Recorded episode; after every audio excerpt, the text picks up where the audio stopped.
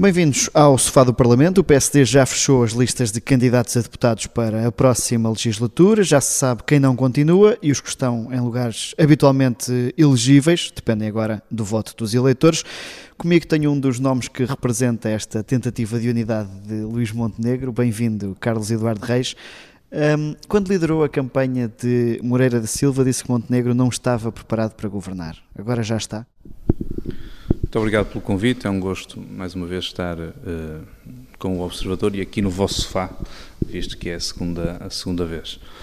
Um, essa uh, referência que fiz, penso que numa entrevista nos vossos estúdios, uh, tem que ser vista e, lida à luz de uma contenda interna e numa altura em que era importante para mim, enquanto diretor de campanha, cavar um fosso e diferenças entre os candidatos e puxar mais até pela preparação que tinha o candidato que eu apoiava do que propriamente uh, estar a ter algum tipo de uh, referência menos positiva ao, ao Luís Montenegro.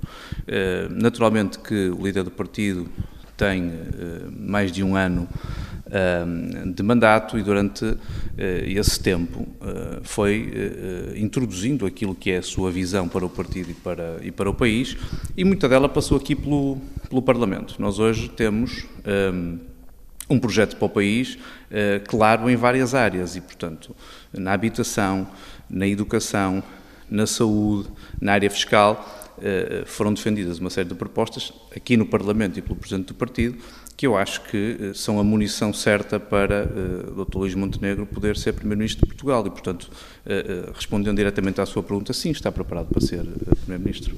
Tendo estado primeiro com o Rui Rio, depois com Moreira da Silva, ficou surpreendido com esta continuidade nas listas do PSD? Bem, a direção do partido deu a indicação de que tentaria fazer a unidade, e acho que isso é para cobrir diversas sensibilidades eh, que o PST uh, tem e que sempre foram também a nossa característica. Dizer que fico surpreendido por continuar estaria a mentir, não, não fico surpreendido por continuar. sabia que, tendo sido indicação nacional em 2019 e 2022, e agora sendo indicação de secção, onde milito, em Barcelos, e onde tenho funções autárquicas, naturalmente os posicionamentos seriam, seriam diferentes, mas não posso uh, dizer que, que, fiquei surpreendido, porque além dessa tentativa uh, de unidade, entendo que fui sempre leal com, com o partido e com a direção, e, e para mim ser leal com o partido e, e, e, com a direção, primeiro é não torcermos as nossas convicções, depois é ser frontal a fazer política e, portanto, nunca me escondi. Dei sempre a cara por aquilo em que acreditava e acho que isso pode ser feito uh, dentro de um quadro uh, de liberdade e democracia, respeitando naturalmente as regras uh, do partido e acho que nunca saí dessas, desse campo onde se faz esse debate político, nem que seja interno. Um dos temas onde deu a cara e foi frontal na forma como falou com o grupo parlamentar foi quando surgiram as notícias do seu envolvimento na operação Tutti Frutti. Temo que isso possa prejudicar aquilo que seja o desempenho do mandato?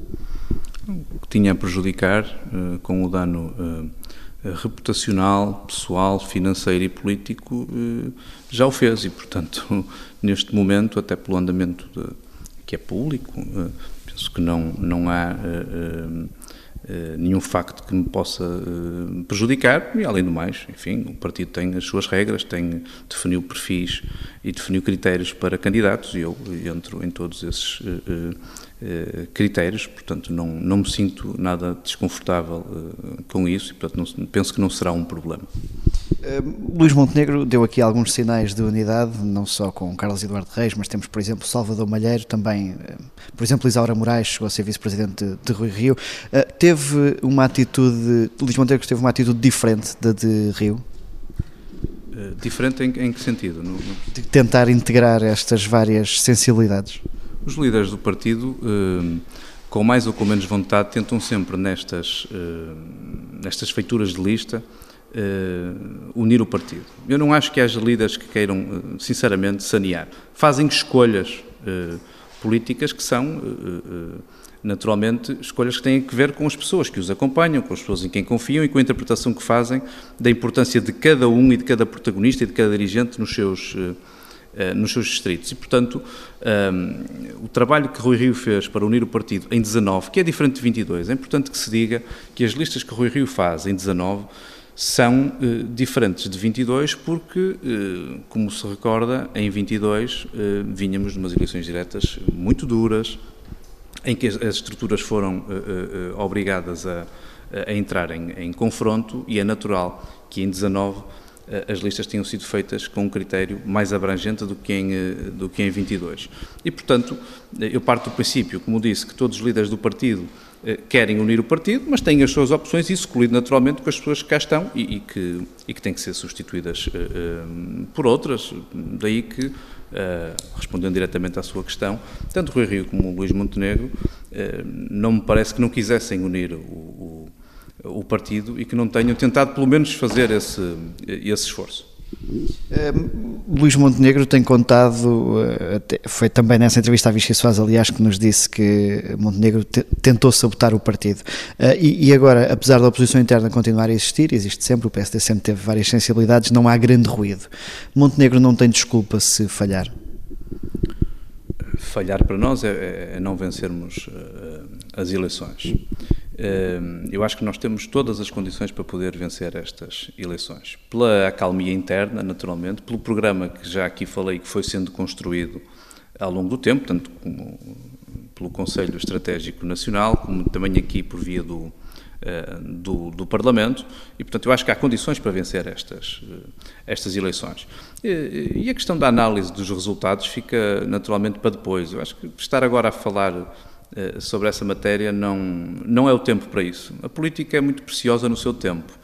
Uh, e por isso não, não, não quero alongar mais em relação a essa, a essa matéria. Nós temos condições para vencer estas eleições e eu acho que vamos disputá-las com o Partido Socialista, olhos nos olhos, para podermos fazer vingar o nosso, o nosso programa e mostrar que o Partido Socialista foi claramente incapaz, nos últimos oito anos, uh, de fazer aquilo que agora vem, vem uh, prometer. Eu já vou a essa questão das, das eleições e da forma como vão enfrentar o PS. Só para encerrar o assunto das, das listas, há um nome muito ligado ao, ao rioísmo que ficou pelo caminho, que é André Coelho Lima. Estranha essa decisão, ainda para mais com uh, o papel que teve aqui no Parlamento a nível da cooperação internacional?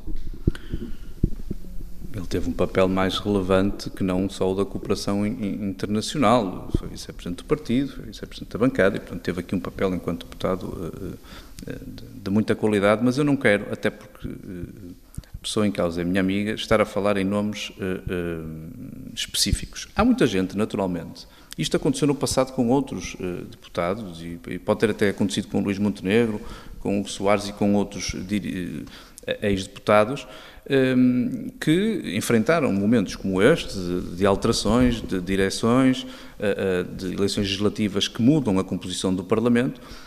E é normal que nós tenhamos afinidade com algumas pessoas que, que vão saindo. E eu tenho, como imagina, ehm, afinidade com muitas das pessoas que, que, que agora não constam eh, das listas e, e, e tenho, uh, tenho pena, muitos deles que tinham iniciado seu, os seus mandatos há relativamente pouco tempo e que tinham hum, pouco tempo da Assembleia da República e pessoas com qualidade e que podiam mostrar o, o, seu valor, mas a política é feita de escolhas, de opções, destes momentos e seria injusto estar-me a referir especificamente, e desconfortável até, pela relação que tenho com, eh, com o André, mas é um conjunto muito vasto de pessoas que poderiam ter dado eh, muito ao Parlamento e que veem, de facto, o seu mandato interrompido por esta dissolução, que é, esperemos que não seja usual, tão usual em democracia como tem sido, mas que é normal existir e, portanto, vêm outros colegas que serão eleitos naturalmente e que uns que já tiveram, outros que vão experimentar esta função pela, pela primeira vez e que também têm qualidade. Eu tenho a certeza que vamos ter um, um grupo parlamentar uh, uh, que vai responder bem aos desafios que, que se nos vão colocar aqui. Uh, e, ajudar a, direção do partido, como achava também que este grupo parlamentar tinha qualidade para o fazer. O, o Carlos Eduardo Reis, em vários congressos do PSD, liderava aquilo que se chamava a lista dos sub-35, sub-30. há, algum, há, há algumas indicações, até pelas redes sociais de que a JST terá ficado descontente com o número de lugares que teve. O PSD apostou pouco nos jovens nestas listas? Vamos lá uma coisa, as minhas listas nunca foram baseadas no JST, Portanto, até foram, basta ver a composição delas para perceber que havia até uma grande heterogeneidade nas, nas, nas idades. Uh, não sei, eu, eu confesso-lhe que as listas foram aprovadas segunda à noite, uh, hoje é quarta-feira e eu ainda não fiz uma análise fina das listas por todo, por todo o país, mas é normal essa reivindicação ou essa queixa eh, da Juventude Social Democrata de que há poucos jovens na lista. Nós podemos eh, colocar, fazer listas frescas, muitas vezes sem recorrer a pessoas com menos de, de 30 anos, mas uh, sei que há alguns jovens uh, sub-30 nas, nas listas e que darão bom, uh, boa resposta. Não, não consigo melhorar mais isto porque eu ainda não fiz essa análise a análise fina das, das listas, não consigo dizer-lhe mais do que isto. Eh, vamos então à capacidade da Aliança Democrática um, ehm, tentar ganhar estas eleições frente ao PS. Eh, a AD foi apresentada há cerca de semana e meia, naquele evento no Porto. Ontem um, ehm, teve lugar aquela reunião com um grupo de economistas. Esta dinâmica não é pouco para tentar derrotar o PS? Mas o, o, que é que é pouco? É só terem feito duas apresentações em, du, em, duas semanas distintas? É que eu ontem ouvi um comentador na televisão, eu percebo, quando temos que comentar todos os dias, às vezes também dizemos as neiras. Os partidos não têm a agenda das televisões, têm a sua agenda própria e os seus timings próprios. E, e é natural que uh, um partido uh, responsável de governo que quer uh, dar uma década de desenvolvimento a Portugal não esteja tipo picareta falante a ocupar o espaço televisivo todos os dias. Nós Mas não acha, por exemplo, que uh, devia ter existido uma marcação mais cerrada ao Congresso do Chega? Todos os partidos o tiveram e Luís Montenegro e até Nuno Melo não falaram nesse fim de semana, por exemplo. Sinceramente, e se tivesse funções de direção no partido, eu, e se me pedissem o conselho, eu diria que a melhor marcação que se faz ao Congresso do Chega é uh, expô-lo é as pessoas verem aquilo que lá se passa e perceberem a diferença para os partidos eh, eh, que realmente têm uma alternativa para, eh, para o país. E, portanto, não me parece que o PS tivesse que estar permanentemente a responder ao Congresso do Chega. Esse não é o papel do PSD. Mas não há esta imagem na AD de que é uma coligação aritmética e não uma frente de mudança?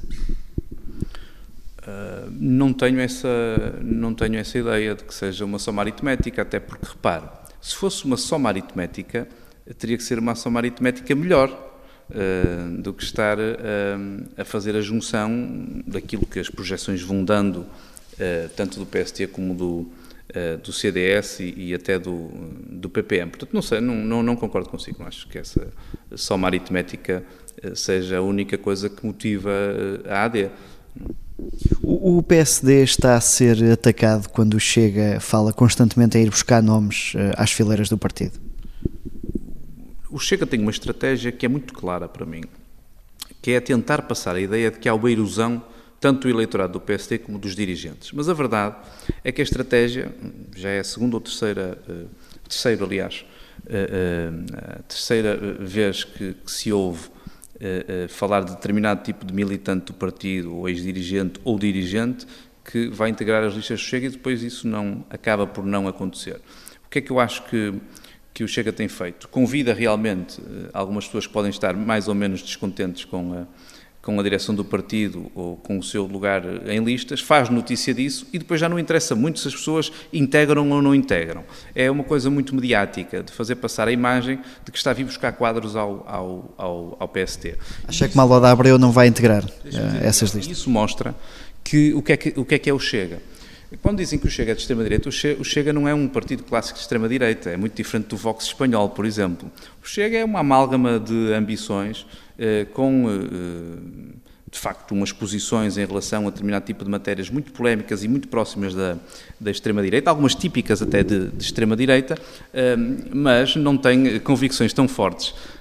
Para ser de extrema-direita tinha que ter convicções muito, muito fortes e uma ideologia muito clara. E nós vemos André Ventura a dizer umas coisas num dia, a dizer outras coisas diferentes noutro, e, portanto, não acho que, que tenha esse pendor tão ideológico. Acho que é uma amálgama de, de ambições, de protestos, eh, de revolta, que se aproveita sobretudo eh, da falta de capacidade dos governos de resolver o problema das, eh, das pessoas. Mas falava... Já, mal ao Abreu, já agora como é que vê essa decisão? Decisão de... Deixar o PSD, para já é a única conhecida. É uma decisão pessoal que eu respeito, tenho muito respeito político e pessoal pelo, pelo António Malau de Abreu. Não concordo com, com o timing em que ele decidiu fazê-lo, porque acho que nos prejudica naturalmente a todos, uh, mas eu aprecio pessoas com, com convicções, uh, mas não concordo nem com o timing, nem com a forma como, como isso foi feito. Ficaria desiludido se ele acabasse por ser candidato pelo Chega? Ficaria sobretudo por, por gostar dele, porque acho que uma pessoa com uma militância tão longa no, na JST e no PST, uma pessoa tão ligada ao nosso, ao nosso partido e tendo sido também um excelente parlamentar, acabar nas listas de Chega não é uma coisa que me agradasse de ver, mas como disse, é uma decisão pessoal que eu, que eu, que eu respeito. Rui Rio nunca disse não é não ao Chega, Montenegro acabou por fazê-lo, mas isso não tem tido respaldo nas sondagens porque o PSD não descola. Afinal, qual é que deve ser a estratégia do PSD? Estar aberto a entendimentos com o Chega ou não? É, para falar de sondagens, tenho que ir buscar o, o spin doctor do Partido Socialista, uh, que ele é que percebe das sondagens e explica muito bem como é que o Partido Socialista, não tendo tido nenhuma sondagem que dava maioria absoluta, uh, acabou por ter uma maioria absoluta. Isto para dizer o quê? Que estas sondagens que têm saído uh, não lhes dou grande credibilidade. Portanto, não quero estar a, a, a responder às suas perguntas com base em, em sondagens. Responder com base na estratégia, do não é não ter sido uma estratégia correta. Eu, acho que uh, tem havido uh, alguma má vontade uh, de quem interpreta as palavras dos líderes do partido. Eu acho que Rui Rio foi mais claro do que aquilo que o Miguel disse. Luís Montenegro foi muito claro há bem pouco tempo, dizendo que não é não e que não se coligará com o Chega. E, naturalmente, isto é uma mensagem para o eleitorado. Quem quiser um governo diferente em Portugal, de alternativa ao Partido Socialista, tem que votar no PST. Eh, independentemente de estar mais ou menos identificado com o líder ou com o programa, é o único partido que pode dar uma alternativa eh, ao governo do Partido Socialista. E que o voto nos chega é um voto perdido. E, portanto, estar sempre eh, repetidamente a dizer a mesma coisa, à espera que as pessoas acreditem, acho que tem havido alguma má vontade de quem faz análise política e de quem escreve colocando sempre em causa uh, as palavras dos dirigentes do PST e isso, uh, enfim, não se combate tanto sempre a repetir. Cada palavra para que efeito? Para a defesa da honra, Sr. Presidente. Entramos na nossa reta final, a questão da, da defesa da honra. se Luís Montenegro, Luís Montenegro disse que só governa se ficar em, em primeiro, se ganhar. Eu acho que isso é, é além de ser corajoso, é, é mais uma afirmação que contribui para essa ideia eh, de que eh, o PST não se coligará com, com o Chega. Mas se ficar em segundo e tiver condições para governar, acha que o PSD vai respeitar esta decisão ou vai empurrar Luís Montenegro para fora do partido e colocar um nome que esteja disponível para esses entendimentos? O PSD não, não empurra nenhum líder para fora eh, do partido. O Dr. Luís Montenegro foi muito claro, disse que não governará com o Chega e nós não podemos coligar-nos com um partido que quer acabar com o PSD.